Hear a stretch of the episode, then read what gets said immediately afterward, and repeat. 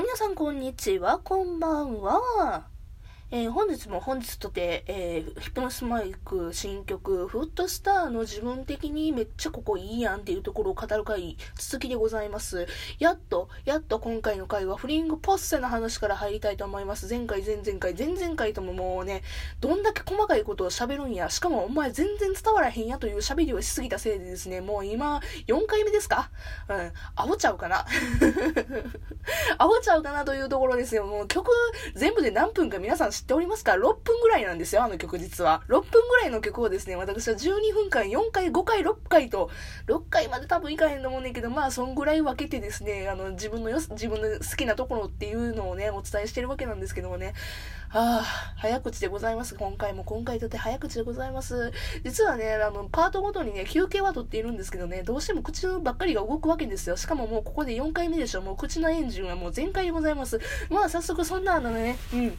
あの、私の話はどうでもいいんで、フリンクポステの予算の話も言いたいんですね。うん。もう注意事項とかいいよね。うん。もう今4回目でございます。きあの、4回目からたまたま聞いちゃったよ。別の回聞いてないよって方は今すぐ飛んでください。そんなことはどうでもいい。とりあえず私の話はどうでもいいから YouTube をとりあえず聞け。よし。さて、もう時間もないところですので、時間がないのはこっちの都合なんですけど、時間もないところなので、フリングポッセンのところのパートからめっちゃ私がいいところやねんっていうところを、ね、こと細かに伝えたいと思います。じゃあもう、まずはですね、もう、あの、フリングポッセンの、まあ、まあ、3人出てくるところも、まあ、マジで可愛いんですけど、まあ、リミックスですよね、急に。急にリミックスに入るところでね、いや、そこのね、曲調に入るところね、フリングポッセがやっぱりね、私、なんだかんだ自分的よ、自分的なんですけど、フリングポッセのパートが一番ね、曲調的に私は大好きですね。うん、まあ他の方もそう思うでしょう。まああの J-POP 感があって親しみがちょっとあるんですよね。フリングポッセのパートに入ると。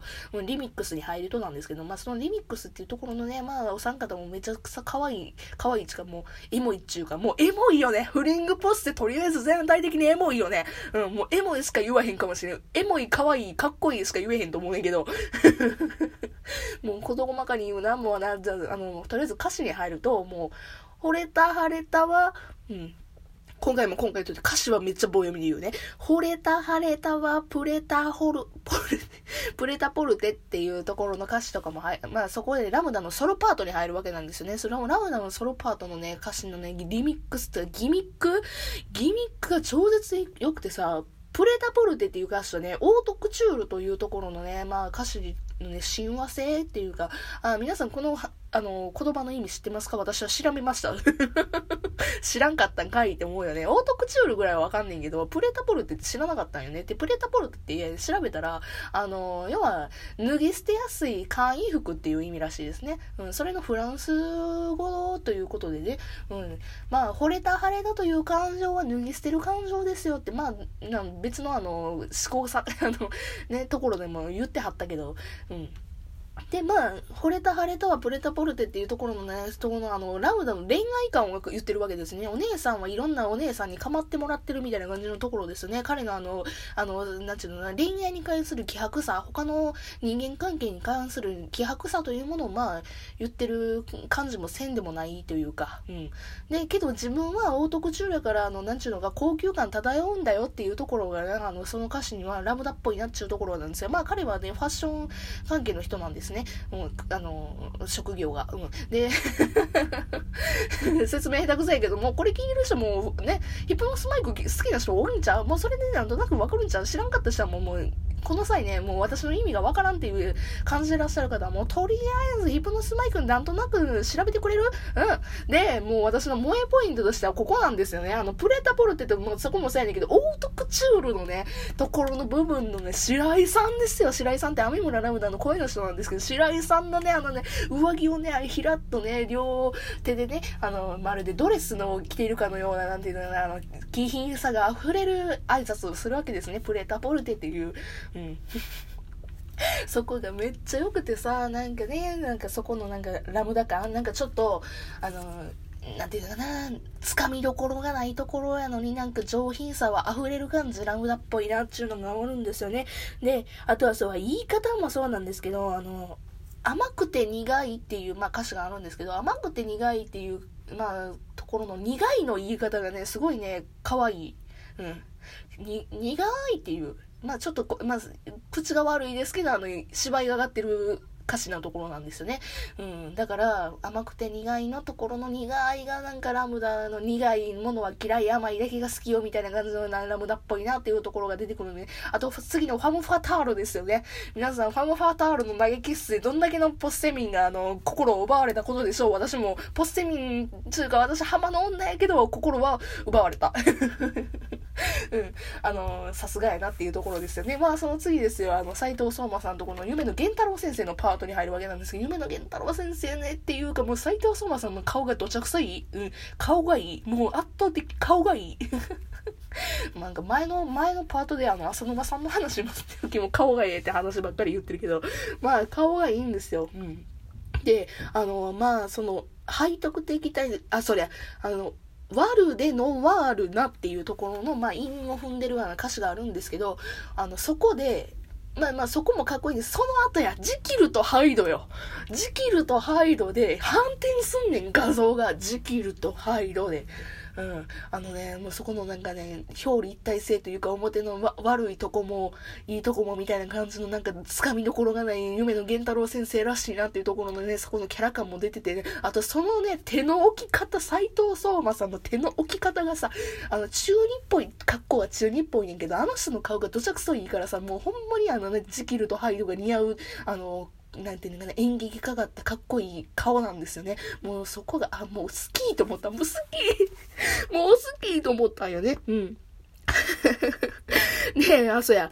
その、あの、えっ、ー、と、光の三原色のところで、RGB っていうところが、まあ、そこのギミックも好きやねんな。ラムダと、源太郎と、あの、残りの B は、バカの B みたいな感じの、のね、歌詞があるんですよ。もう頑張って歌わんように言ったらちょっと周りごと言い方にしちゃってんけど、まあ、それでそこのギミックもめっちゃいいねんけど、その、私的にはその斎藤聡馬さんのその、バカだの言い方が好きでさ、バカだっていうあの、息あーみたいな。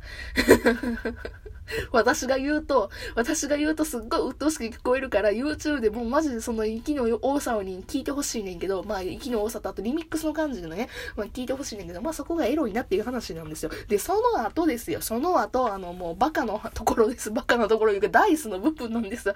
ごめんダイス、バカって言っちゃった。ね誰がバカだ えーと、何やっけ？うん。えー、そうそう。それよりもバカらやねん。この続きが。で、バカラ、要はもう馬ですよね。あの、だから、バカのバカの漢字は、あの、馬と鹿じゃないですか。その馬は、まあ、掛け事の馬。で、その後の鹿は、あの、イノシカ蝶の花札の掛け事っていうことなんですよね。うん、そこをかけてるわけなんですよね。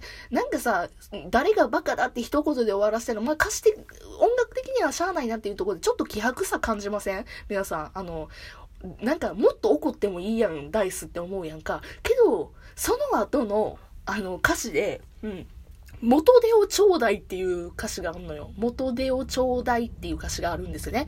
で、元手をちょうだい、マイポッセっていうところがね、今このあの、ダイスの状況としては、源太郎とは、あの、ラムダにお金をくれ言うてる状況やね。だから誰がバカだというのを一言であんまり強く言ってないっていうところは、今、お金がないから、あの、あんまりけなせずにと。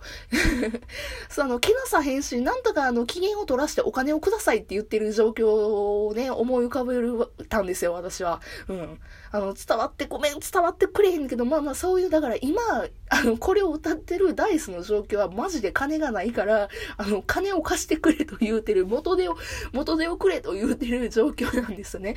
で、その後に、マイポッセの後に、あの、コーラスで、OK? っていうコーラスがあって、OK っていう二人が言ってんのよ。あの、ええんや、お前、ええんや、お金貸すんやと思ったよね。そこのね、フリングポス世界がすごいね、めっちゃ面白かって好きやったわ。うん。でね、まあまあ、そうやね。あと、あ、ちなみにマイポッセって仲間って意味やからね。うん。だから自分の仲間にごめんくれって言って、うん。奪い返すぜ、奪い返すぜ兄弟も、まあそこのポッセにかかってるわけでございますよね。歌詞の意味としては。うん。あと私個人的に思うねんけど、イノシカ蝶は狙うなって思うのよね。私花札よくすんねんけども、イノシカ蝶を狙うやつに限って弱いのよ、花札。だから、ダイス、お前、あの、花札負けてるな、さては、みたいなっていうのもちょっと考察されるわけなんですよ。だから今もう、この、あの、歌っている状況であるダイスは金がマジでないっていう状況を思い浮かべるわけなんですよね。うん。で、まあ、あと、おーっと10分って経ったな。で、3人のパートに入ってね、まあ、あの、かにも、過去にもの部分に入るんですけどね、そこに関してももうね、あの、白井さんがやっぱりね、ラブだっぽい動きをすんのはね、ぴょんぴょん跳ねて、なんか、クワッカッと跳ねて、もうめっちゃ可愛いのよね。